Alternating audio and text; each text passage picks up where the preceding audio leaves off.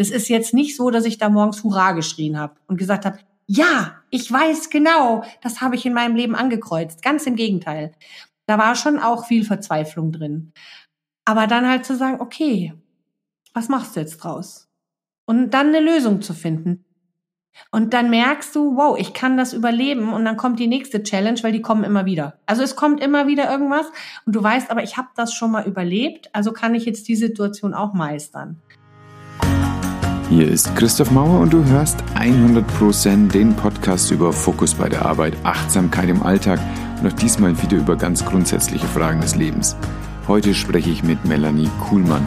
Seit 25 Jahren begleitet sie Menschen dabei, ihre Komfortzone zu verlassen – Sie ist Soft Skill Coach, Präsentationsexpertin, Keynote Speaker und jetzt auch noch Podcasterin. Und der Titel ihres Podcasts fasst ihr Wirken sehr gut zusammen. Make Work a Better Place. Dich erwartet ein Gespräch über Stärke zeigen im Job, klare Kommunikation und die Notwendigkeit, sich selbst zu entwickeln und für sich selbst einzustehen. Danke, dass du zuhörst. Ich wünsche dir viel Spaß und eine lehrreiche Zeit.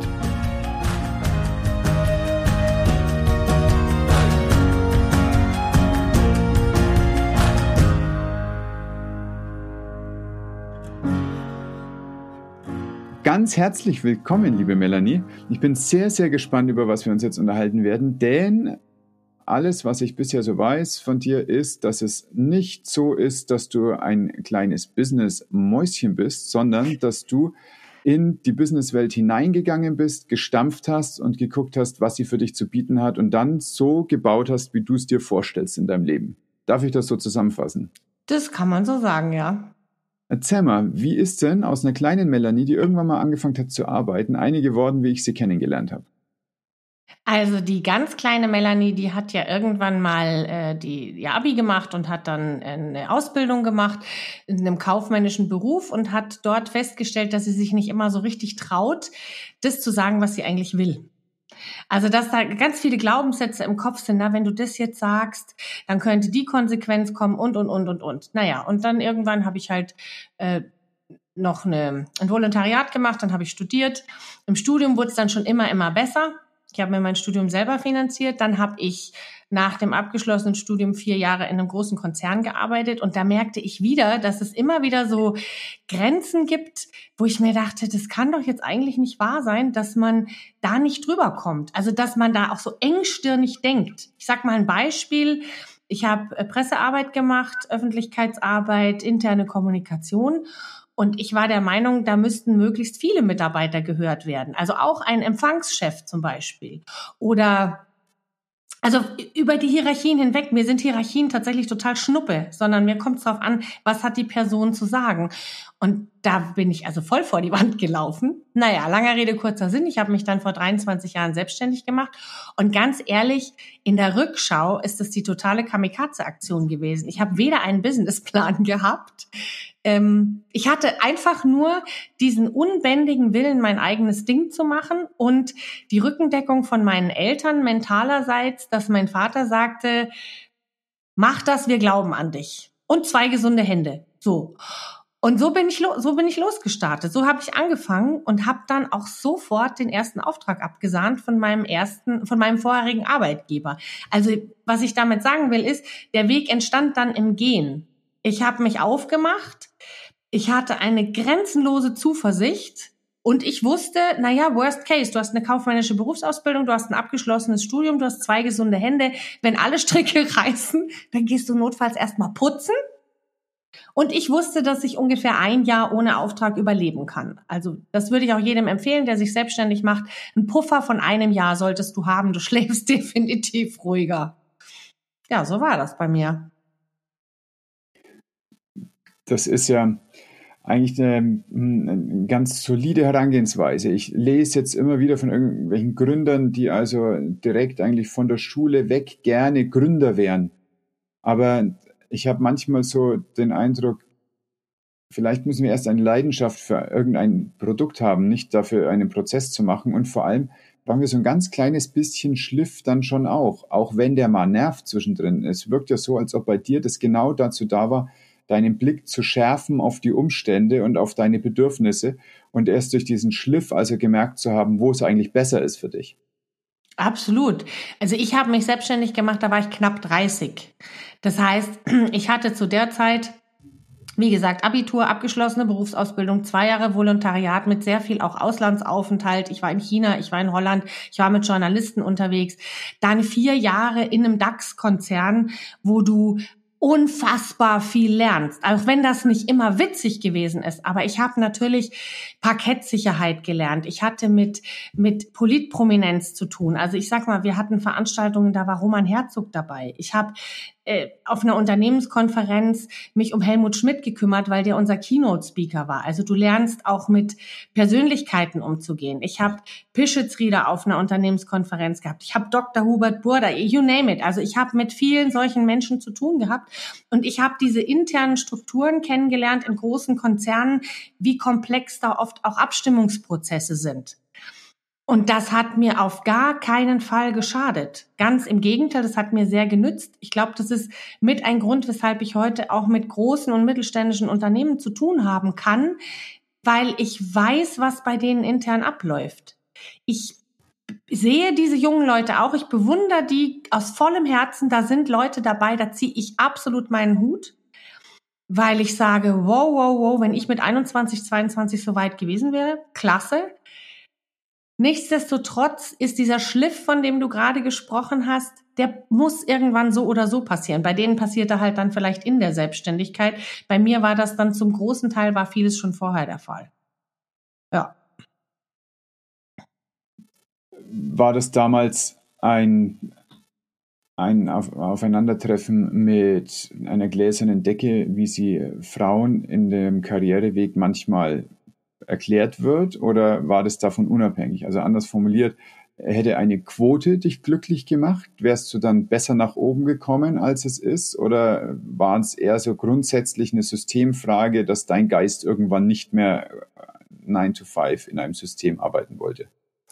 Also ich bin bekennende Gegnerin der Frauenquote. Ich sag auch, sagte auch gerne, warum? Weil ich nicht glaube, dass das das Problem löst, sondern sich jetzt auf einer Frauenquote auszuruhen und zu sagen, na ja, es gibt ja jetzt eine Frauenquote und da kann ich mich dann drauf verlassen, packt das Problem nicht an der Wurzel. Wir haben ein systemisches Problem, das liegt daran, dass teilweise manche Männer, muss ich leider sagen, eine extrem schlechte Erziehung genossen haben. Mit diesen Männern müssen wir sprechen und das müssen auch andere Männer teilweise tun, die eine gute Erziehung genossen haben. Und zum Zweiten haben wir bei den Frauen, finde ich, manchmal so dieses, ich meine, du musst halt einfach auch dann letztendlich mit Ergebnissen überzeugen. Also diese, dieser Ohrensessel der Opferrolle, der gefällt mir ja überhaupt nicht. Und dieses Jahr, wir werden diskriminiert und da ist dies und das ist das. Meine Güte, habe ich im Studium alles erlebt. Äh, blöde Äußerungen, ähm, was weiß ich, sexuelle Belästigung oder sowas oder dass man mal irgendwie kleiner, können Sie wenigstens Kaffee kochen oder so. Ja, das passiert. Daran kannst du wachsen oder du kannst dran verzweifeln. Und mein äh, Wunsch, mich selbstständig zu machen, hatte was damit zu tun, dass ich ich wollte einfach mein Ding machen und ich wusste, dass ich mein Ding machen kann, weil ich es einfach kann. Und weil ich die, diese, diese Motivation dazu hatte. Und weil ich wusste, dass ich, dass ich richtig, richtig gut ausgebildet bin, aber dass ich aus dem System ausgestiegen bin, in einem großen Konzern zu arbeiten, hatte mit meiner Rolle als Frau überhaupt nichts zu tun, gar nichts. Mhm. Was machen dann Frauen falsch? Ist das, ist das die richtige Formulierung? Was machen Frauen falsch, wenn sie eben nicht daran wachsen, sondern daran eingehen, dass das äh, Klima so rau sein kann? Falsch wäre mir ein zu harter Begriff. Ich möchte auf gar keinen Fall irgendeiner Frau einen Vorwurf machen.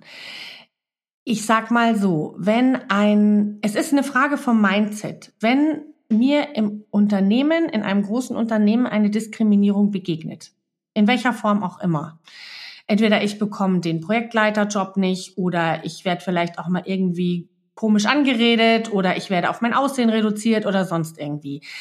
Dann gibt es zwei Dinge, die ich mich fragen sollte. Warum geht das mit mir in Resonanz? Warum trifft mich das?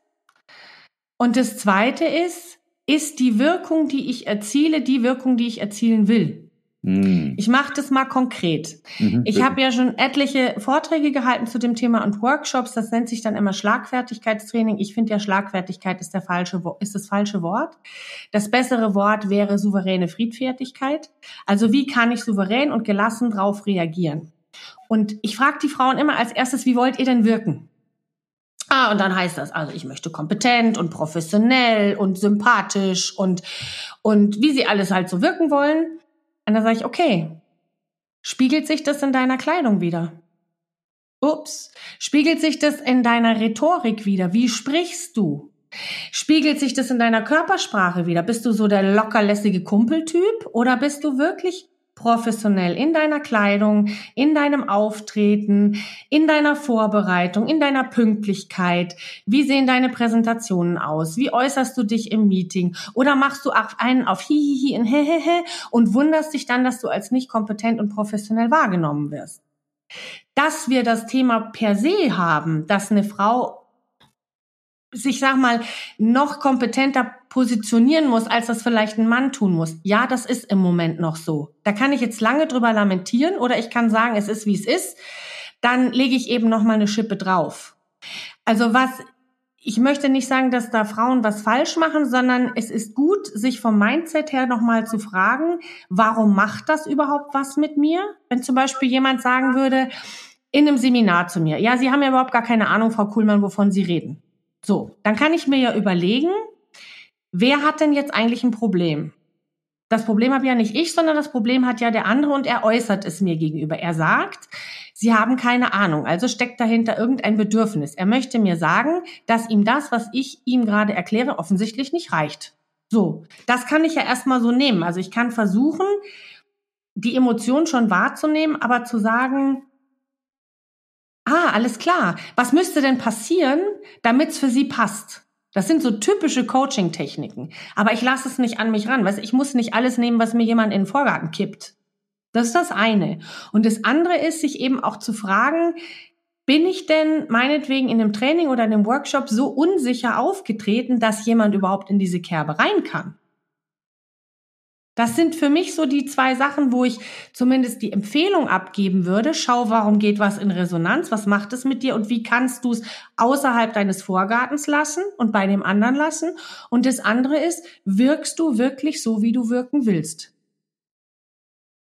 Ja. Okay, was sind denn, das ist super spannend. Also ich habe in meinem ganzen Leben immer nur in Uniform gearbeitet. Mhm. Das heißt, ich bin äh, vom Abi raus in Rettungsdienst, dann mhm. Äh, habe ich im Medizinstudium ähm, auch eigentlich nur in, in, Krankenhäusern oder in so medizinischen Dienstleistungssachen gearbeitet und bin danach in, auf eine Intensivstation. Das ist nochmal eine extra Uniform im Vergleich zu den weißen Kitteln. Ne? Das sind normalerweise bunt. Und das erste Mal, als ich jetzt ohne Uniform arbeiten durfte, war, als ich meine kleine Praxis gemacht habe. Und da es ist tatsächlich so, dass ich darüber nachdenke, was ziehe ich denn an? Vorher gab es es 20 Jahre lang in meinem Leben nicht, sondern ich bin in, in Fahrradklamotten oder so, also je nachdem, wo ich halt gearbeitet habe und wo ich gelebt habe, in die Arbeit gekommen, habe mich bis auf die Unterhose ausgezogen und habe dann eine Uniform angezogen und in der Rolle habe ich den ganzen Tag verbracht. Mhm. Extrem spannend. Was du gerade sagst, ist äh, für mich gerade, also es ist nur theoretisch erfassbar. Das finde ich extrem interessant. Ja, ähm, und jetzt überlege ich gerade, wie haben wir denn dann, wenn wir nicht über die Klamotte das machen konnten, wie haben denn wir dann Autorität signalisiert? Und es war auf jeden Fall ganz stark über den Sprachcode. Da stimme ich dir zu. Da, da habe ich vorhin auch was klicken gemerkt bei mir, als du drüber sprachst. Ja. Wie kann man denn lernen, einen Sprachcode zu switchen? Ich sag mal, das Allerwichtigste, womit du sofort anfangen kannst, und wenn wir jetzt gerade noch mal bei den Frauen bleiben, wir neigen dazu, zu viel zu reden und uns ganz schnell zu rechtfertigen. Also Sätze, die Subjekt, Prädikat, Objekt haben und relativ kurz sind, sind schon mal auf alle Fälle kompetenter und professioneller, als wenn du so, dann geht die Stimme nach oben, dann atmest du nur noch in den Brustkorb. Das hängt ja alles mit der, mit dem Sprachcode, Stimmcode, mit der Wirkung deiner Sprache zusammen. Also als allererstes mal aufnehmen, was sagt der andere und erst antworten, wenn ich sicher bin, dass ich es richtig verstanden habe und das dann auch knapp und präzise. Das ist schon mal eine Anleitung, die meiner Meinung nach sofort umsetzbar ist und einfach auch auf seine Sprache zu achten. Wie viel Eigentlichs und Vielleichts und Eventuells hast du denn da drin?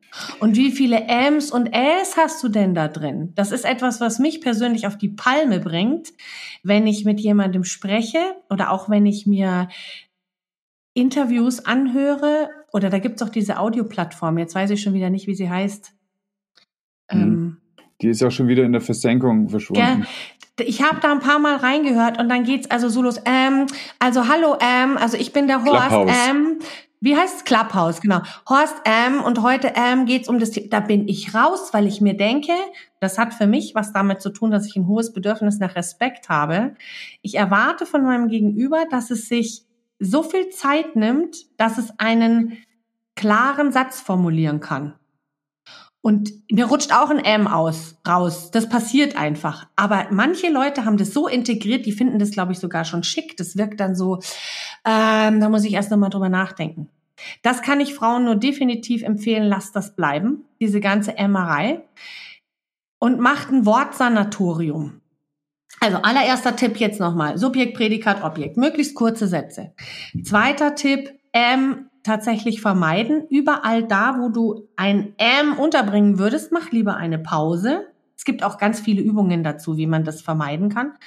Und das dritte ist Wortsanatorium. Eigentlichs, vielleicht, eventuells, alles raus. Würde, könnte, glaube und so weiter. Wenn dich jemand fragt, was ist denn Ihre Meinung dazu, Frau Müller-Lüdenscheid, dann sagst du, ich sehe es folgendermaßen.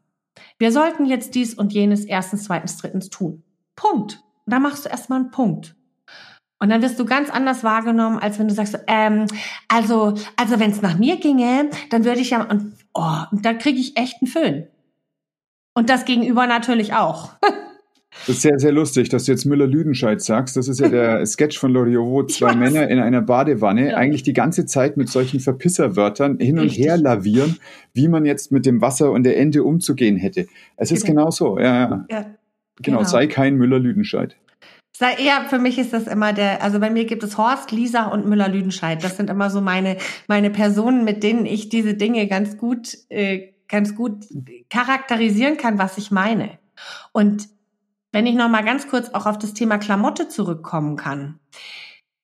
Wenn ich zum Beispiel einen Workshop habe, dann achte ich darauf, dass meine Klamotte möglichst bequem und easy ist, weil ich eine Atmosphäre schaffen möchte, die bequem und easy ist, also wo man sich entfalten kann, wo, wo du dich wohlfühlen kannst, wo du vertrauen kannst. Und ich bin auch nicht die Hauptperson im Workshop. Ich bin der Atmosphärebereiter. Ich bin diejenige, die den Boden schafft dafür, dass die anderen ihr Potenzial rausschöpfen können. Das heißt, es geht nicht um mich. Wenn ich jetzt einen Vortrag halte über Schlagfertigkeit, dann gehe ich im roten Hosenanzug auf die Bühne, weil ich ein Signal setze und sage, so Mädels, so kann das aussehen. Also die, was du an Kleidung wählst, sollte zu dem Anlass passen, was du gerade vorhast. Das finde ich tatsächlich sehr wichtig.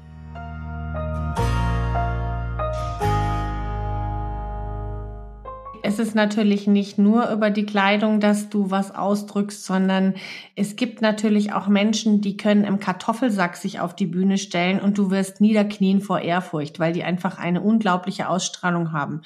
Ob man es deshalb tun sollte, weil man es tun kann, also im Kartoffelsack auf die Bühne gehen, das ist für mich jetzt eine andere Frage. Aber letztendlich finde ich, das Allerwichtigste ist, dass auch von innen so eine Haltung da ist, so eine, ich möchte gerne eine gute Kommunikation mit dir haben. Ich von meiner Haltung her. Und dann finde ich, kannst du auch besser parieren, wenn dir jemand so, ich meine, es gibt ja Zeitgenossen, die sind echt ein bisschen schräg drauf. Die haben dann auch noch schwarze Rhetorik gelernt und die versuchen dich halt wirklich aus den Angeln zu heben, was ihnen meistens bei Frauen noch ein bisschen besser gelingt als bei Männern. Aber wenn du jetzt mit der inneren Haltung rangehst und sagst, ich möchte eine gute Kommunikation und jetzt kommt der mit so einer saudummen, sage ich jetzt mal, Bemerkung, dann kannst du ja sagen, wow, das irritiert mich jetzt. Das passt gar nicht in das rein, wie ich gerne mit Ihnen sprechen möchte. Mir ist Respekt und Augenhöhe wichtig, weil du dein Wertesystem kennst. Und diese ganze Kombination aus dem, dass du weißt, wer du bist, was du für ein Wertesystem hast, deshalb auch weißt, was dich antriggert und lernst, so zu formulieren, dass du diese Verpisserwörter weglässt und dann auch noch über die Kleidung ausdrückst, was du ausdrücken möchtest, das ist alles keine Raketenwissenschaft. Das hört sich jetzt so an, oh, ich muss vier Schritte beachten. Nein, es ist keine Raketenwissenschaft. Es kommt eigentlich, da gab es früher mal diesen Werbespruch, natürliche Schönheit kommt von innen. Und ich glaube, natürliche Kommunikation kommt auch von innen. Was du von innen ausstrahlst, das sieht man in deinem Gesicht, das hört man an deiner Stimme. Ja, also ganz anderer Umgang mit dem Raum und mit den Menschen darin. Ne? Ja.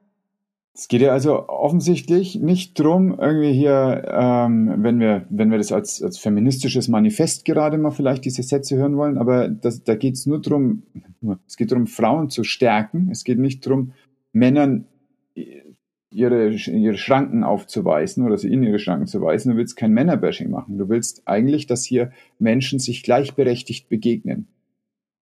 Absolut. Ich finde Männerbashing total bescheuert, weil es es ist, also es ist, zum einen finde ich es nicht richtig, die eine Diskriminierung mit der anderen Diskriminierung zu ersetzen. Das ist ja total bescheuert. Das kann ich auch nicht anders ausdrücken. Das zweite ist aber auch, es ist auch noch dazu nicht besonders schlau. Denn wenn wir jetzt anfangen, ich, ich halte ja viel auch so von Frauennetzwerken, wobei ich mich manchmal frage, was würden wir Frauen eigentlich sagen, wenn die Männer jetzt so Männernetzwerke machen? Ja, huhuhuhu. da sind wir ja schon wieder ausgeschlossen. Also Achtung, Achtung, wie ist da die Gleichberechtigung? Aber ich finde es okay, wenn Männer mit einbezogen werden, denn in, im Grunde genommen ist es ja nur perfekt, wenn wir diese Talente und, und, und Charaktereigenschaften so von Männern und Frauen zusammenbringen. Ja, dann wird doch erst ein Schuh draus. Und jetzt meinetwegen auch noch von divers und was weiß ich, welche geschlechtliche Orientierung man hat ist mir alles völlig egal. Also wichtig ist es doch, dass wir miteinander versuchen, am System was zu ändern und nicht zu sagen, so, ich mache jetzt mal hier eine Schranke und da sind die bösen Männer und da sind die bösen die und die bösen das, sondern nein, es ist tatsächlich auch so, dass ich glaube, die paar Männer, die es gibt, die sich einfach nicht benehmen können, die ich vorhin schon angeschnitten habe, die kriegen natürlich auch manche Männer fast besser in den Griff als die Frauen, weil die dann sagen, hör mal zu, Horst, also ich glaube, es geht los. Das ist aber nicht hier unsere Unternehmenskultur. Wäre schon schön, wenn du dich benehmen würdest. Also wir benehmen uns hier alle anständig gegenüber unseren Kolleginnen. Davon halte ich viel, dass das zusammenpasst und dass wir einfach auch mal aufhören, immer dieses Abgrenzen. Die Männer sind so, die Frauen sind so. Das ist doch Quatsch. Es gibt Frauen, die, die haben Talente, die Männer nicht haben und es gibt Männer, die haben Talente, die haben wir Frauen nicht. Und das, das zusammenzubringen, darum geht's doch letztendlich.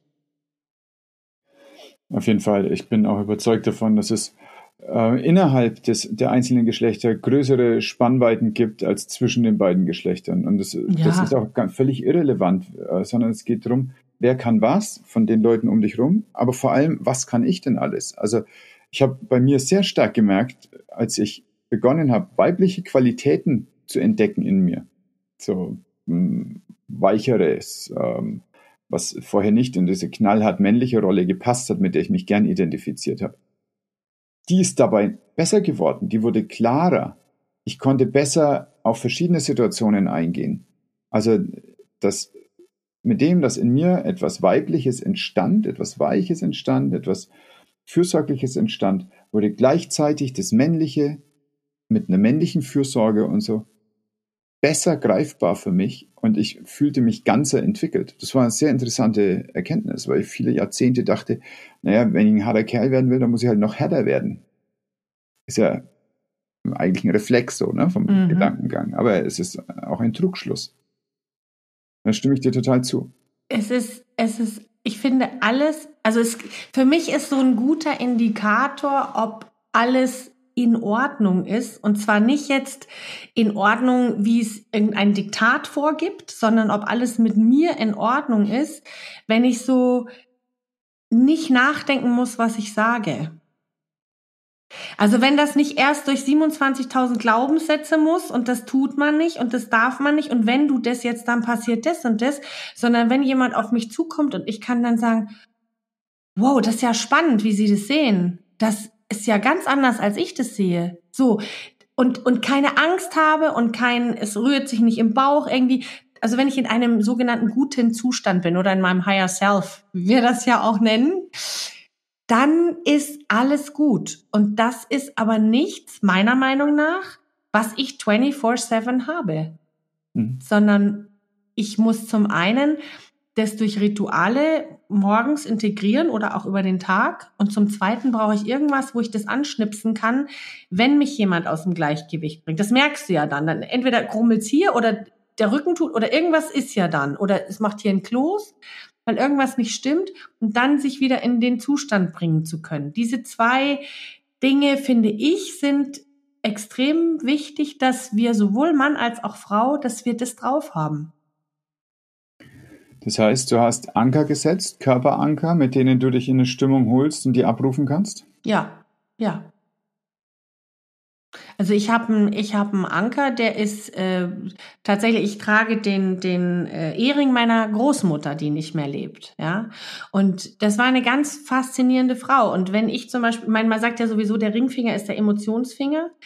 Und wenn ich da mich verbinde, dann habe ich so das Gefühl, als wenn so ja, als wenn so meine Ahnen, ja, gerade so auf mich aufpassen. Und das ist so ein tolles Gefühl und das gibt mir dann wieder diese Sicherheit. Das kann ich in der Situation machen.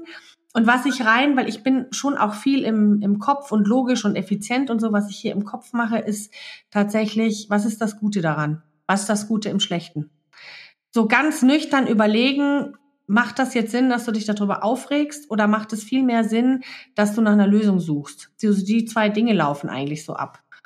Ja, und ansonsten versuche ich halt, dass ich äh, Meditation mit integriere in meinen Tag. Ich gehe mit meinem Hund, mache ich lange Spaziergänge, spreche mit mir selbst. Es ist immer spannend. Wenn ich mich mit mir selbst, oder ab und zu muss man mit einem Experten reden, ne? dann unterhält man sich am besten mit sich selbst. Das tut mir wahnsinnig gut da geht ganz viel Reflexion dann durch. Ja. Ja. Das Lustige ist, den Satz habe ich heute Morgen gelesen und zwar haben wir so einen Sprüchekalender auf dem Klo mhm. und da stand der und ich fand ihn lustig. Ich habe den vorher noch nie gehört, aber mhm. tatsächlich, manchmal braucht man ein Expertengespräch und dann unterhält man sich am besten mit sich selbst und jetzt erzählst ja. du das. Das ist bemerkenswert. Ich werde ihn ausreißen und einrahmen. Ich finde ihn klasse, ja. Wie machst du das? Sprichst du dann so in deinem stillen Kämmerlein oder redest du beim Laufen laut oder was? Ich rede beim Spazierengehen laut. Ich suche mir dann Wege, wo man mich nicht zwingend sieht und spreche dann mit mir, spiele Situationen durch, unterhalte mich aber tatsächlich auch mit meinem inneren Team. Weil die quatschen ja manchmal durcheinander. Das kennst du, weiß ich nicht, ob du das auch kennst. Viele kennen das die wissen aber nicht so richtig, das zuzuordnen. Und ich kenne mittlerweile meine Pappenheimer. Also ich weiß, wer da für welchen Glaubenssatz auch zuständig ist. Und dann lasse ich die manchmal erst durcheinander quatschen und lauf erstmal so. Und dann sage ich so, ich habe alles gehört. Das sage ich dann auch tatsächlich so. Ne? Es, es darf echt keiner zugucken. Aber ich sage dann so, ich habe alles gehört, alles klar. Jetzt lass uns noch mal durchgehen. Was ist denn die Konsequenz? Was könnte denn passieren? Bla bla bla. Und dann treffe ich eine Entscheidung. Und das funktioniert tatsächlich sehr gut. So dieses, ich, ich finde dieses mit dem inneren Team tatsächlich sehr gut zu arbeiten, weil da viel gesprochen wird und dann sind es nicht so Gedanken, die in deinem Kopf so ding, ding, ding, ding, ding, ding, ding machen, sondern ich höre dann halt zu. Und da ist natürlich die, die, da ist die Macherin, ja, die sagt, ja, da geht's lang. Und dann ist da aber auch wieder die Sensible. Und dann ist da die, die Vorsichtige, die sagt, na, aber das dürfen wir jetzt nicht tun, das tut man nicht. Das ist so die, ja, die ist ganz, die ganz fromm und ganz ne, angepasst. Und die quatschen halt dann alle durcheinander. Das sind so meine Anteile. Ja, und dann treffe ich eine Entscheidung. Mit ihnen aber gemeinsam. Ja, damit die auch sich, zufrieden sind. Hört sich verrückt an, gell? Naja, es ist ja offensichtlich extrem effizient. Ja. Ich glaube, es ist eher verrückt, sich nicht damit auseinanderzusetzen, was so in einem drinnen ist. Weil du damit ja dich ermächtigst und damit wirst du aus einem passiven Objekt im Strom des Lebens zu einem Gestalter. Mhm. Weil du ganz anders reagieren kannst. Ja, das ist mir tatsächlich extrem wichtig. Ähm, da habe ich natürlich auch bei mir hingeguckt, wo es so darum ging, was ist denn dein Wertesystem? Und bei mir ist Selbstbestimmtheit unglaublich wichtig. Und Selbstbestimmtheit hat als logischen Folgepfeil selbst Eigenverantwortung. Wenn du die nicht zusammenbringst, dann stimmt was nicht. Du kannst nicht von Selbstbestimmtheit reden und dann aber rumjammern, wenn was schief geht. Dann musst du schon auch die Verantwortung dafür übernehmen. Und ich kann das halt tatsächlich am besten, wenn ich mir die Sachen angucke, mein inneres Team quatschen lasse und dann mit denen rede und versuche jeden auch zu berücksichtigen, weil wenn du was immer wieder unterdrückst, das kommt ja immer wieder, ne? Schwupps, schwupps, da kommt's wieder, da kommt's wieder, da kommt's wieder, bis du es halt endlich gefressen hast, dass du da mal hingucken musst. Ja. Wo hast du das gelernt? Das sind ja keine Skills, die in der Schule oder in der Uni beigebracht werden, sondern das ist ja offensichtlich etwas, wo du irgendwann mal ein Bedürfnis entwickelt hast, da was zu machen und dann hast du dir Lehrer gesucht. Also ich glaube, ein sehr einschneidendes Erlebnis für mich war eben, als ich vor 18 Jahren sehr krank geworden bin und mich dann mit Krankheit als Sprache der Seele auseinandergesetzt habe, mit Rüdiger Dahlke, mit anderen auseinandergesetzt habe und tatsächlich auch in eine Therapie gegangen bin, um herauszufinden, was ist denn mein Eigenanteil an dieser Krankheit? Warum habe ich mir genau diese Krankheit ausgesucht? Und meine Therapeutin dann irgendwann zu mir sagte, weißt du eigentlich, was in dem Wort Verantwortung steckt? Und ich dachte mir so, ja, Antwort.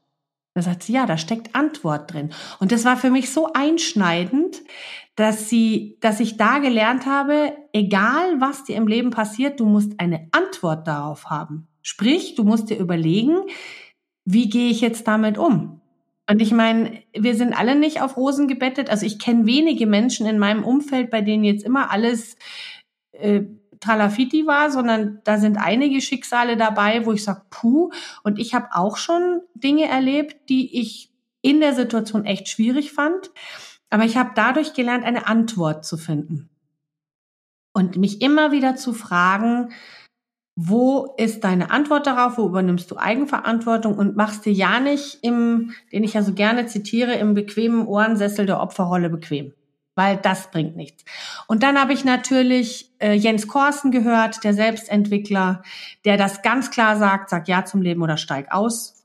Ich habe unglaublich viel gelesen. Ich habe eine Coaching-Ausbildung gemacht, die sehr, sehr intensiv war, über anderthalb Jahre. Ich lese eigentlich permanent irgendwas. Ich habe mich mit Dale Carnegie beschäftigt. Ich gehe auf Fortbildungen. Ich unterhalte mich mit anderen Menschen. Und da ist dann einfach, dann habe ich natürlich inneres Team, haben mitgearbeitet, habe natürlich auch das Buch dazu gelesen oder dein inneres Kind muss Heilung finden und so. Also ich beschäftige mich sehr viel mit diesen Dingen und ich schaue auch immer mir Menschen an, die zum Beispiel jetzt so mal so ein richtig fieses Schicksal haben, was weiß ich, von jetzt auf gleich im Rollstuhl landen. Und wenn die dann auf einmal auf einer Bühne, oder Boris Grundl zum Beispiel, super Beispiel, ja, ein toller Trainer, der hat eine Akademie, da legst du die Ohren an. Der hatte im zarten Alter, Anfang 20, einen schweren Unfall und ist seitdem zu 80 Prozent gelähmt. Wenn der auf die Bühne kommt, dann weiß er aber, was geschlagen hat. Der hat was draus gemacht. Und das ist nun wirklich ein Schicksal, wenn du in so jungen Jahren sowas erlebst. Und dann denke ich mir, hey, wow, was Menschen alles schaffen können, wenn sie diese Antwort finden. Und das versuche ich halt auch im Kleinen, also wenn irgendwas schief geht oder so, dass ich sage, Moment, zum einen ist es total uneffizient, dass ich mich ärgere, was ja auch noch reflexiv ist. Ich mich ärgere, der andere ärgert mich nicht, ich ärgere mich. Und das zweite ist, es ist nicht nur ineffizient, sondern es ist tatsächlich auch schädlich. Und es bringt nichts, weil ich in der Zeit, wo ich mich ärgere, ja nicht einen Millimeter in Richtung Lösung komme. Also habe ich noch nie erlebt. Ich habe noch nie erlebt, dass mir während des Ärgerns eine Lösung gekommen ist. Das ist immer erst gekommen, wenn ich gesagt habe, okay, was ist jetzt meine Antwort drauf? Wie könnte ich die Situation lösen? Und dann kommt ganz schnell Bam, Bam, Bam, erstens, zweitens, drittens. Und dann geht's mir wieder gut. Und ich hab's total gern, wenn es mir gut geht. Wer nicht, ja? Also erstmal Dankeschön. Das ist eine, eine wundervolle Literaturliste, die du da gerade rausgehauen hast. Und es wird alles in den Show Notes einen Platz finden. Ich kenne viele der Bücher, die du gerade so beschrieben hast und äh, viele der Figuren. Und es ist natürlich so. Äh, es ist ganz genau, wie du es beschreibst. Tatsächlich gibt es Leute, die gerne da bleiben, wo es eigentlich gar nicht so schön ist. Aber es ist bekannt. Also man bleibt in Beziehungen, von denen man weiß, dass sie einen eigentlich nicht weiterentwickeln, aber man kennt sich. Man bleibt an einer Arbeitsstelle, über die man sich aufregen kann, aber bleibt halt dort, weil man war jetzt schon 20 Jahre dort. Oder bleibt in einer Art, sich zu bewegen oder in einer Art, sich zu ernähren, nimmt jedes Weihnachten ein Pfund zu. Das machst du, wenn du von 20 anfängst bis 60 und dann wiegst du halt 120 Kilo. Und aber nein, wir haben das immer so gemacht. Und ich glaube, dass es ein ganz starkes ein, ein Zugpferd ist hin zu dem, was wir kennen. Und das andere ist etwas, du sagst, du warst in einer Situation, die fandest du, nee, oder warst in verschiedenen Situationen, die fandest du in dem Moment nicht lustig. Äh, freilich sind die nicht lustig. Ähm, und es ist genau das, was dabei schult, wie wir danach weiter rausgehen. Und ich bin überzeugt, das Universum spielt uns überhaupt keine Aufgaben hin, an denen wir zerbrechen, sondern schon immer so, dass es genau passt. Es ist halt unsere Entscheidung, was wir daraus machen. Ja, und absolut. Entweder eben nichts oder aber wir entwickeln uns weiter und dann wird es krass. Ja, wir entwickeln uns weiter und ich finde auch sehr wichtig, wir halten Feedback aus.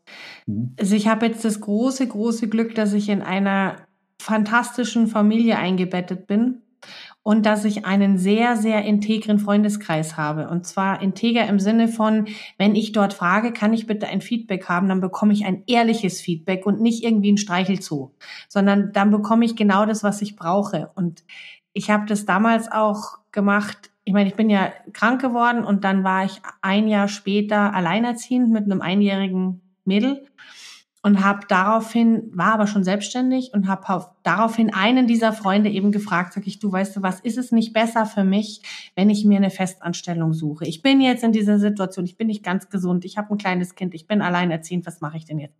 Und er guckte mich nur an und das habe ich so geschätzt. Ich sagte, auf gar keinen Fall.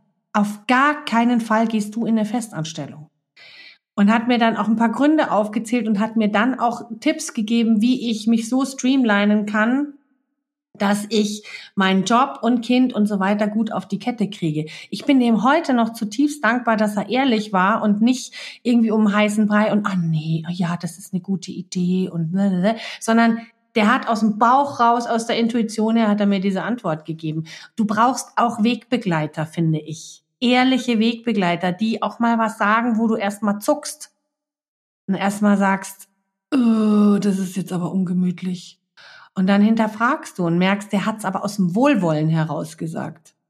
Ich finde es, wenn du das alles hast, bist du sowieso schon gesegnet. Da kann dir fast passieren, was will. Du fällst immer in einen, ja, in, man sagt ja auch, du kannst nie tiefer fallen als, in die, als bis in die Hände Gottes wenn man jetzt nicht an Gott glaubt, dann fällst du halt in die Hände des Universums oder deines Freundeskreises oder deiner Familie. Oder manchmal fällst du auch nur auf dich selbst zurück.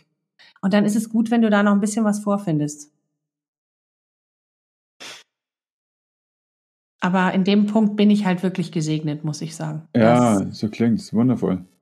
Und damit sind diese schwierigen Situationen gut. Ich glaube, wenn ich nachdenke, ich habe keinen einzigen interessanten Menschen gefunden, dessen Geschichte total fluffig war mhm. sondern interessant werden Menschen durch das, was sie überwunden haben und was sie ausgehalten haben. Absolut. Absolut. Also in der Situation ist es ja, das wissen wir ja alle, oft nicht so leicht. Weil da weißt du ja noch nicht, dass du es überlebst. Also jetzt mental überlebst, sag ich mal, ja. Solange dir keiner eine Knarre am Kopf hält oder du eine wirklich unheilbare Krankheit hast, die dich in den nächsten sechs Monaten ins Grab bringen wird, hast du ja keine lebensbedrohlichen Situationen. Wenn wir mal ganz ehrlich sind. Aber manches fühlt sich lebensbedrohlich an, weil du ausgegrenzt wirst, weil du, wie du, weil wir vorhin bei Job waren, du hast einen neuen Job angenommen, jetzt stellst du fest, du wirst dort gemobbt. Oder du stellst fest, boah, der Chef, der dich eingestellt hat, der ist jetzt auf einmal nicht mehr da, du musst dich mit einem neuen auseinandersetzen. Die Aufgabe ändert sich. Ach du liebe Zeit, das habe ich noch nie gemacht. Also dieses, es plätschert ja nicht so dahin, sondern es ist ja immer irgendwie eine Herausforderung und dann steckst du da drin. Also als ich als ich alleinerziehend war, dann mit einem einjährigen Kind und selbstständig und sieben Angestellten, das ist jetzt nicht so, dass ich da morgens Hurra geschrien habe und gesagt habe, ja, ich weiß genau, das habe ich in meinem Leben angekreuzt. Ganz im Gegenteil. Da war schon auch viel Verzweiflung drin. Aber dann halt zu sagen, okay, was machst du jetzt draus? Und dann eine Lösung zu finden. Das ist, und dann merkst du, wow, ich kann das überleben und dann kommt die nächste Challenge, weil die kommen immer wieder. Also es kommt immer wieder irgendwas und du weißt, aber ich habe das schon mal überlebt, also kann ich jetzt die Situation auch meistern. Und wie du sagst, du triffst, das ist das Spannende, du triffst auch nur noch auf, irgendwann hast du nur noch Menschen in deinem Umfeld, die so reflektiert sind wie du selber. Weil du mit den anderen, ich kann mit den anderen gar nicht mehr sprechen. Es tut mir leid, weil da ist, ich verstehe die nicht und die verstehen mich nicht. Und dann ist es auch gut, wenn man es einfach lässt. Ja. Die halten dich nicht mehr aus. Dann. Die halten mich nicht aus, ich halte die nicht aus, ist überhaupt nicht schlimm. Da ist niemand dem anderen böse, aber ich merke, dass ich, im, also wenn ich meine Familie, meine Freunde angucke, auch meine Kunden, ich habe da nur Menschen drin, die, wo ich merke, die haben Tiefgang. Und das ist ja auch wieder bereichernd, wenn du dich mit solchen Menschen umgibst. Also irgendwann, ich sage immer, wenn du angefangen hast, dich selbst zu reflektieren und über dich selber nachzudenken, ist es der Point of No Return. Du kommst nie wieder dahin zurück, dass du nicht reflektiert bist. Es geht gar nicht. Also ist nicht möglich. Und dann entsteht der Weg im Gehen, weil du dich immer mehr mit Menschen umgibst, die selbst reflektiert sind. Und dadurch kannst du dich äh, im Grunde genommen jeden Tag weiterentwickeln. Ich habe früher Angst gehabt vom Älterwerden. Gut, ich möchte jetzt nicht irgendwann in einem Altersheim vor mich hin vegetieren. Aber weißt du, was das Geile am Älterwerden ist? Dass du immer mehr lernst. Das ist total klasse. Ja. Mhm. Mhm. Ja, du kannst viel mehr Sachen zusammenbringen. Du hast viel mehr Feeling für die Zusammenhänge und für so ein großes Ganzes, das ist mein Eindruck. Ja, absolut. Du kannst, du hast natürlich auch mehr Andockpunkte in deiner Landkarte, wo du sagen kannst, ah ja, stimmt, das passt dahin. Und wenn du dir dann die Neugier bewahrst, da habe ich vor kurzem mit meiner Mama drüber gesprochen, die ist jetzt 94. Und die ist noch sehr, sehr fit vom, vom Geist her. Und sie sagt, weißt du, Melanie, von innen heraus bin ich immer noch 25. Und das musst du dir bewahren. Du musst von innen heraus immer jung bleiben. Dann wirst du auch nicht alt. Wo ich mir dachte, wie geil ist das denn? Ja, die ist 94 und sagt, ich bin von innen heraus immer noch 25. Dann ist es, äh, wenn du dir die Neugier behältst und gleichzeitig die Erfahrung hast, das ist unstoppable. Das ist ja. unglaublich. Hammer, ja, schöne Aussage von ihr. Auch 25, da ist so die Unsicherheit der Pubertät vorbei. Aber du hast noch so eine, eine Gier auf Leben, eine Neugier und Gier. Ne? Das ist ganz toll. Ja. Und du hast deinen ersten Liebeskummer hinter dir. Weißt ja. du, also da sind schon, sind schon so ein paar Dinge passiert. Du hast schon deinen ersten Schulabschluss gemacht und so. vielleicht studierst du oder auch nicht oder machst eine Berufsausbildung. Also du hast schon so ein paar. Aber 25, das fand ich auch magisch, dass sie das gesagt hat mit ihren 94 Jahren und wenn du in ihre Augen guckst, dann sind die auch 25. Also wenn, wenn du meine Mama sehen würdest, dann würdest du sagen, alles klar, da brennt noch so ein Feuer in den Augen. Das ist magisch. Äh, ich kann es lebhaft nachvollziehen. Ich sehe dein Feuer. Du hast ja noch sehr, sehr viele Jahre, bis du 94 bist, aber irgendwann, äh, klar, wünsche ich dir das auch, dass du so da sitzt. Dann kannst du deiner Tochter so Weisheiten erzählen. Ja. Das ist auch ein Punkt, denke ich, der ganz viel was mit Antworten und Verantworten zu tun hat. Und zwar, wenn du ein Kind hast, was anfängt, Fragen zu stellen, dann wirst du in diese Situation gedrückt, dass du Antworten finden musst. Und ich glaube, dass das ein ganz spannender Moment ist für die eigene Entwicklung, also ein, ein Feld, das da aufgeht für Selbstreflexion. Oder jemand hast, der so lange nachfragt, bis er zufrieden ist und du dabei merkst, mit wie wenig du dich bisher zufrieden gegeben hast an Durchdringung der Welt. Und dann geht es immer ein, warum ist es so und warum und warum und warum. Ja. Und da stehst und sagst, stimmt, eigentlich kann ich es nicht ganz gut erklären, wie ich es bisher gemacht habe. Lass mal anders machen. Und Kinder haben ja auch einen, ein faszinierendes Gespür für deine tiefsitzenden Glaubenssätze. Das merkst du dann in der Pubertät. Mhm. Meine Tochter ist jetzt 18 und meine Tochter sieht viele Dinge ganz anders, als ich die sehe. Und das ist auch so gut so. Ich bin dem lieben Gott so dankbar, dass sie sie anders sieht, dass sie diese limitierenden Glaubenssätze nicht hat, die ich eben hatte in ihrem Alter und auch darüber hinaus.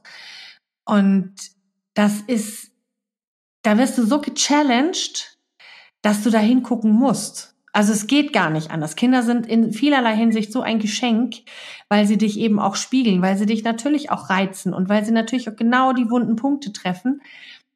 Aber wenn du das dann nimmst und auch in der Lage bist, das, man macht ja nicht immer alles richtig. Also ich bin keine Mutter, die alles richtig gemacht hat, auf gar keinen Fall. Aber es dann nochmal zu erkennen und zu sagen, ah, stimmt, da hat sie dich, ja. Und das ist genau der Punkt, an dem du vielleicht auch nochmal gucken kannst, Das ist eine unglaubliche Bereicherung. Und Kinder haben teilweise in ganz kleinem Alter eine Weisheit. Da frage ich mich manchmal, warum wir die verloren haben. Die hauen dann Sprüche raus, wo du dir denkst, ah ja klar, logisch, genau so ist es. Wir sollten den Kindern, es gibt von Herbert Grönemeyer ein Lied, Kinder an die Macht. Der hat so recht. Wir sollten viel mehr auf die Kinder hören und denen viel mehr zuschauen und die nicht in so Systeme reinpressen, wo sie ihre ganzen Kreativität beraubt sind. Weil die könnten uns eigentlich zeigen, wie wir unsere Probleme von heute lösen können. Meiner Meinung nach. Weil die noch so unver, die sind noch so, ja, so offen für alles. Das ist toll. Ja. Ja, das Lied ist natürlich ein bisschen romantifizierend, aber im Kern ist das so gar nicht schlecht. Denn mhm. wir lernen über die Schulzeit, über die Studienzeit so viele Codes letztlich auch wieder. Vorhin hatten wir es von Sprach- und Dresscodes, aber das sind auch Verhaltenscodes, die wir lernen und Denkcodes, die wir lernen, von denen wir dann ausgehen, das ist einfach so. Und häufig verlieren wir im, in diesem, das ist eine Deformation professionell eigentlich, dass, dass wir uns innerlich so verändern, dass wir in das reinpassen, was wir uns vorstellen, dass wir gerne sein würden. Und dabei verlieren wir diesen direkten Zugang zu den eigenen Werten und müssen dann äh, als Erwachsene irgendwann mal in Coaching gehen und äh, mit äh, tränenreichen Wochenenden einen Zugang wieder zu unseren Werten finden. Also persifliert, ne? aber ich bin sicher, dass es Leute gibt, die das so erlebt haben. Und eigentlich waren die die ganze Zeit da. Auch die Emotionen, die wir haben, eigentlich sind die die ganze Zeit da. Wir vergessen die bloß. Wir haben keinen gesunden Zugang dazu, sondern einen verdrängten Zugang. Es, sie sind die ganze Zeit da.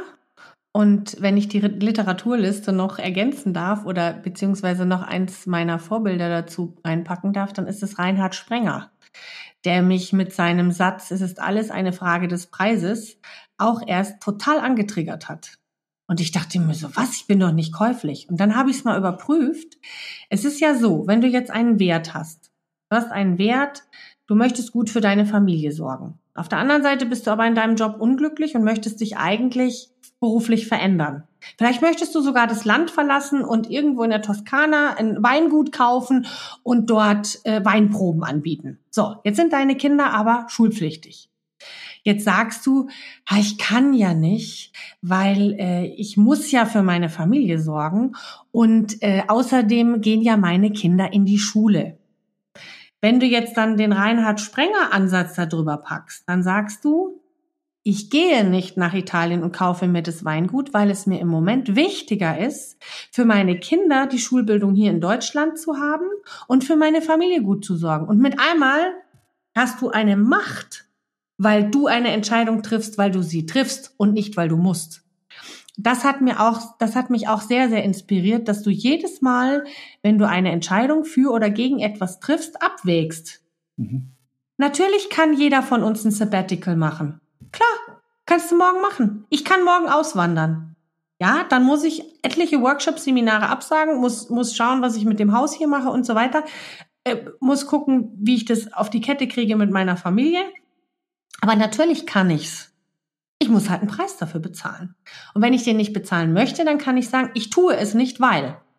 Und das ist für mich der himmelweite Unterschied, der dann auch wieder Selbstbestimmung, Eigenverantwortung und Macht über die Gestaltung des eigenen Lebens zurückgibt.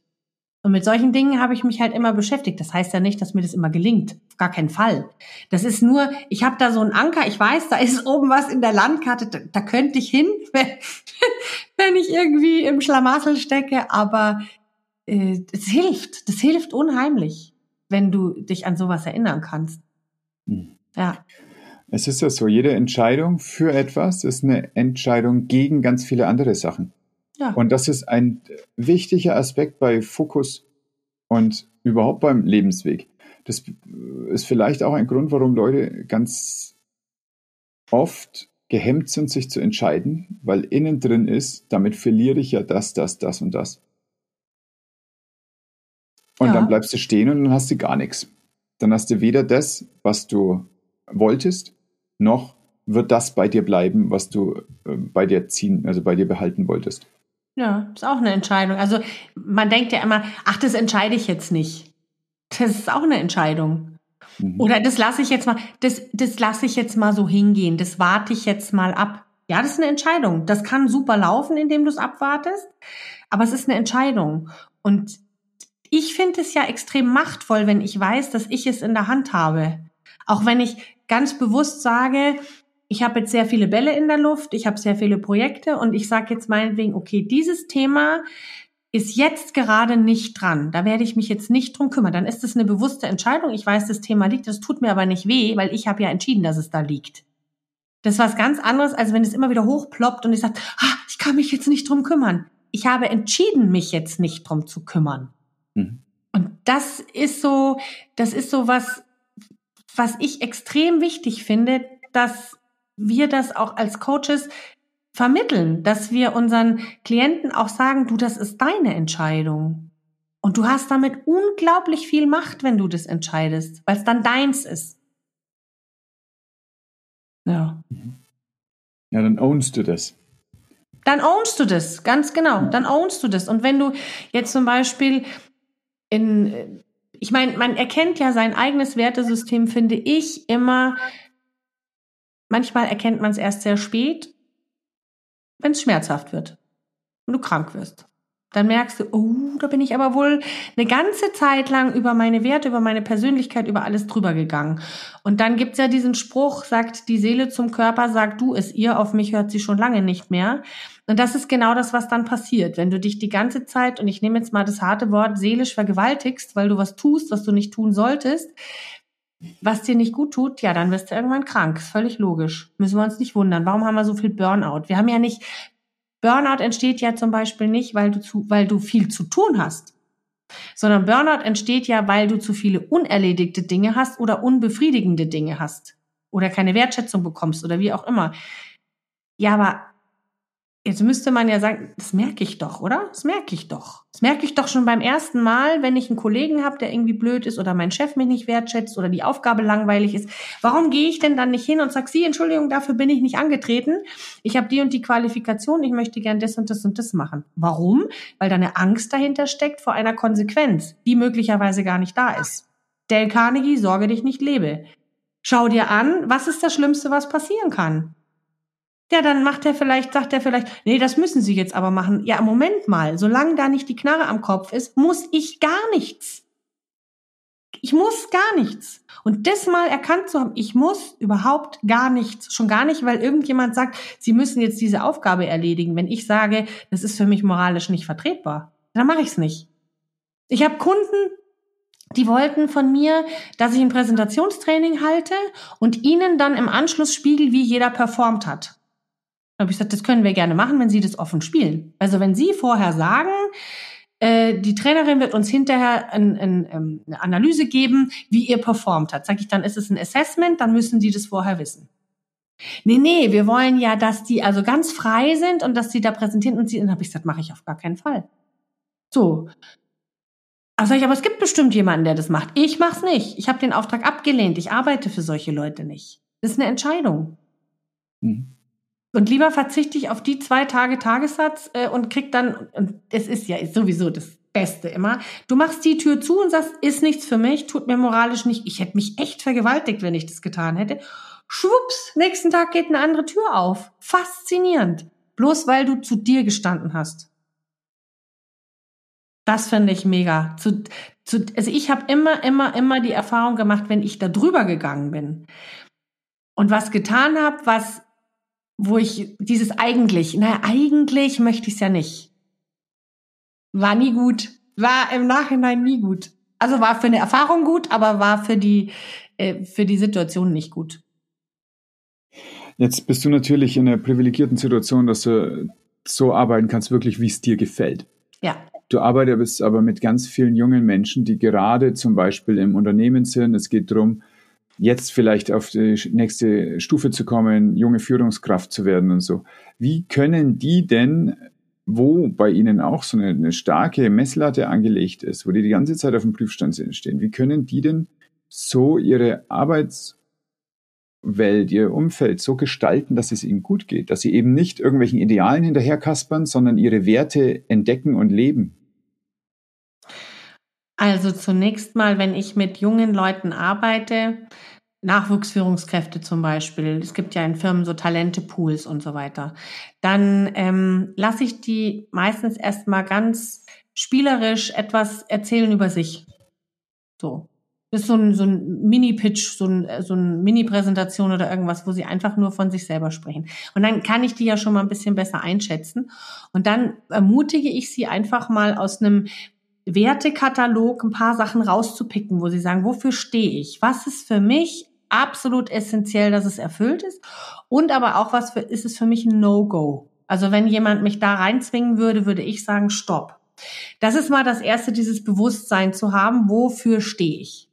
Und dann ermutige ich sie, für diese Werte auch wirklich gerade zu stehen und zeige ihnen, dass es überhaupt keinen Grund gibt, vor irgendetwas Angst zu haben. Es gibt keinen Grund. Denn es wird dich nicht jemand, weil du jetzt aufbegehrst, wenn du das in der gebotenen Form tust, das wäre dann der nächste Schritt, dass man Methoden und Tools an die Hand gibt, wie man das in der gebotenen Kommunikationsform tun kann, wenn man aufbegehrt. Das ist ja nicht mit der Faust auf den Tisch hauen. Aber davor dieser Schritt, ganz klar zu sagen, wovor hast du eigentlich Angst? Die größte Angst von Menschen ist ja tatsächlich nicht dazuzugehören, also ausgestoßen zu werden, nach dem Motto, was könnten denn die anderen denken? So, und wenn du die mal zur Seite hast, dass du darüber nicht mehr nachdenkst, was könnten die anderen denken, sondern sagst, für wo, wofür stehe ich? Und jetzt im Unternehmenskontext, was bringt das auch dem Unternehmen? Natürlich musst du Nutzen anbieten, wenn du was verändern willst. Ich meine, mhm. alles andere ist Narzissmus will ich nicht sagen, aber das ist einfach ein Riesenego, das mit dem Kopf durch die Wand will. Sondern wo ist der Nutzen? Wenn du diese Fähigkeit einbringst, wo ist dann der Nutzen? Wenn du diese Veränderung anstößt, wo ist dann der Nutzen? Und dass ähm, ich sehe ja dann, wie die, wie diese jungen Menschen im Laufe eines Tages so, so, hm, wie sage ich das, so ein Gefühl für sich entwickeln. Wow, ich bin großartig. Das, das ist natürlich auch eine Übung, die wir machen. Warum bist du großartig? Was kannst du am besten? Das ist ja so, da kommt ja dann der Glaubenssatz, der kommt tatsächlich auch bei diesen jungen Leuten noch. So Eigenlob stinkt, das haben die auch noch so ein bisschen drin. Nicht ganz so krass wie wir Älteren, aber die haben, die haben das auch noch drin. Wieso, wie, wie soll ich jetzt sagen, dass ich für irgendwas großartig bin und so? Aber dann tun sie es und dann merken sie, wow, wie fühlt sich das denn an? Ich bin großartig, ich bin toll. Dann gibt's auch noch Applaus dafür. Und das finden die am Anfang manchmal ein bisschen spooky, aber sie merken dann, wie kraftvoll das ist. Also letztendlich ist es eine Kombination aus Bewusstheit darüber, was habe ich für ein Wertesystem, den Mut aufzubringen, für dieses Wertesystem einzustehen, mit der Angst aufzuräumen, dass dieser Mut mich Konsequenzen kosten könnte, die ich nicht tragen kann. Und dann Methoden und letztendlich Methoden und Tools an die Hand zu geben, wie du so kommunizierst, dass du das in einer inhaltlich sauberen Form rüberbringen kannst, indem du eine Nutzenargumentation hast und in einer äh, kommunikativen Form rüberbringen kannst, dass, dass es eben auch von der, von der Spreche, von der Art der Darstellung so rüberkommt, dass der andere es nehmen kann. Das sind eigentlich die, wie gesagt, auch wieder keine Raketenwissenschaft. Aber viel Ermutigung, Hand in den Rücken legen und sagen, hey, go for it. Dafür bist du natürlich auch ein exzellentes Rollenmodell. Ne? Also muss man sagen. Ja. Stark. Wo kann man das denn machen? Wo bietest du das denn an? Also ich habe, bin meistens von Firmen intern gebucht. Ich habe ganz wenige offene Schulungen. Ich äh, werde meistens so für, für so Nachwuchsführungskräftetrainings eben direkt angefragt. Das sind auch Wiederholungstäter, also die kommen immer wieder. Was ich jetzt anbiete, ist speziell für selbstbewusstes Auftreten eine äh, Masterclass, eine Presentation Power Masterclass, wo man dann über mehrere Monate sich in sowohl von der Basis her, also wie, wie bereite ich mich denn vor auf so eine Präsentation und so weiter, Körpersprache, Rhetorik, Einwandbehandlung, Parkettsicherheit, also das alles, was wir auch angesprochen haben, das kommt jetzt ab November und wird dann eine Kombination sein aus ähm, Online-Modulen, Videos, Workbook, einer Gruppe, einer LinkedIn-Gruppe und Live-Coachings wöchentlich, zwei Einzelcoachings. Also so eine ganz intensive Ausbildung, weil du das nur lernen kannst, wenn du es immer und immer und immer wieder tust und auch immer und immer wieder Expertenfeedback bekommst. Das ist etwas, was ich gerade für, ich sag mal, öffentlich anbiete. Aber sonst bin ich meistens intern von Firmen gebucht. Okay, wir werden auch dazu einen Link in die Show Notes packen, weil das klingt so, als ob man da Bock drauf haben könnte. Ja, das ist die Ausbildung zum zertifizierten Presentation Expert. Die mhm. endet auch mit einem zweitägigen Bootcamp, wo dann mehrere Juroren, also nicht nur ich, sondern wir werden insgesamt vermutlich zehn Juroren sein, die dann die Teilnehmer wirklich feedbacken, challengen und nochmal auf die Bühne und nochmal, um, damit man in diesem Bootcamp alles das unter Beweis stellen kann, was man in diesen ganzen Monaten gelernt hat und aber auch nochmal Feedback mitnimmt und auch nochmal durch das Zuschauen bei den anderen Teilnehmerinnen und Teilnehmern lernt. Also ich habe da auch eine Weile dran gebastelt, bis das Programm so stand und ich habe es auch im Vorfeld zweimal kostenlos getestet, um wirklich zu wissen, dass das kein Schmarrn ist, den ich da mache. Und jetzt freue ich mich da richtig drauf. Oh ja, so klingt's. Ich glaube, du kannst dich da sehr, sehr drauf freuen. Ja, spannend. Ja, danke schön, Melanie. Was für ein, ein ganz tiefer und weiter Einblick gerade in dein Leben und in das, wie es kommt, dass du jetzt so, so hier stehst und so für mich arg beeindruckend bist. Ja. Danke, dass du das alles geteilt hast. Nuggets, Nuggets, Nuggets. Ja, vielen Dank, Christoph, dass ich die Gelegenheit hatte und dass du es mir auch so leicht gemacht hast, einfach komplett aufzumachen. Ja, das ist sehr, sehr, sehr, sehr inspirierend, mit dir zu sprechen. Dankeschön. Wir machen da gleich noch weiter und ich möchte hier in diesem Podcast schon gleich hinweisen auf deinen Podcast, der zu dem Zeitpunkt, wo wir das hier veröffentlichen, auch online sein wird und ich werde auch dazu einen Link in die Show Notes packen und da unterhalten wir uns über Kram, den ich so mache. Und du stellst die guten Fragen. Genau. So machen wir es. Ganz herzlichen Dank und bis dann. Was waren meine drei wichtigsten Take-Home-Messages? Erstens, alle Verpisserwörter müssen raus aus der Sprache. Zweitens, du startest ein Statement am besten mit, ich sehe es folgendermaßen, wir sollten jetzt dies und jenes tun. Punkt. Drittens, es ist alles eine Frage des Preises. Du findest Melanie auf ihrer Website presentationpower.de in den Shownotes außerdem die Links zu allen Büchern, über die wir sprachen und zu meinem Gastauftritt in ihrem Podcast Make Work a Better Place. Wir sprechen über, naja, Hypnose. Nun teile, bewerte, genieß deinen Tag und pass gut auf dich auf. So, und jetzt abschalten.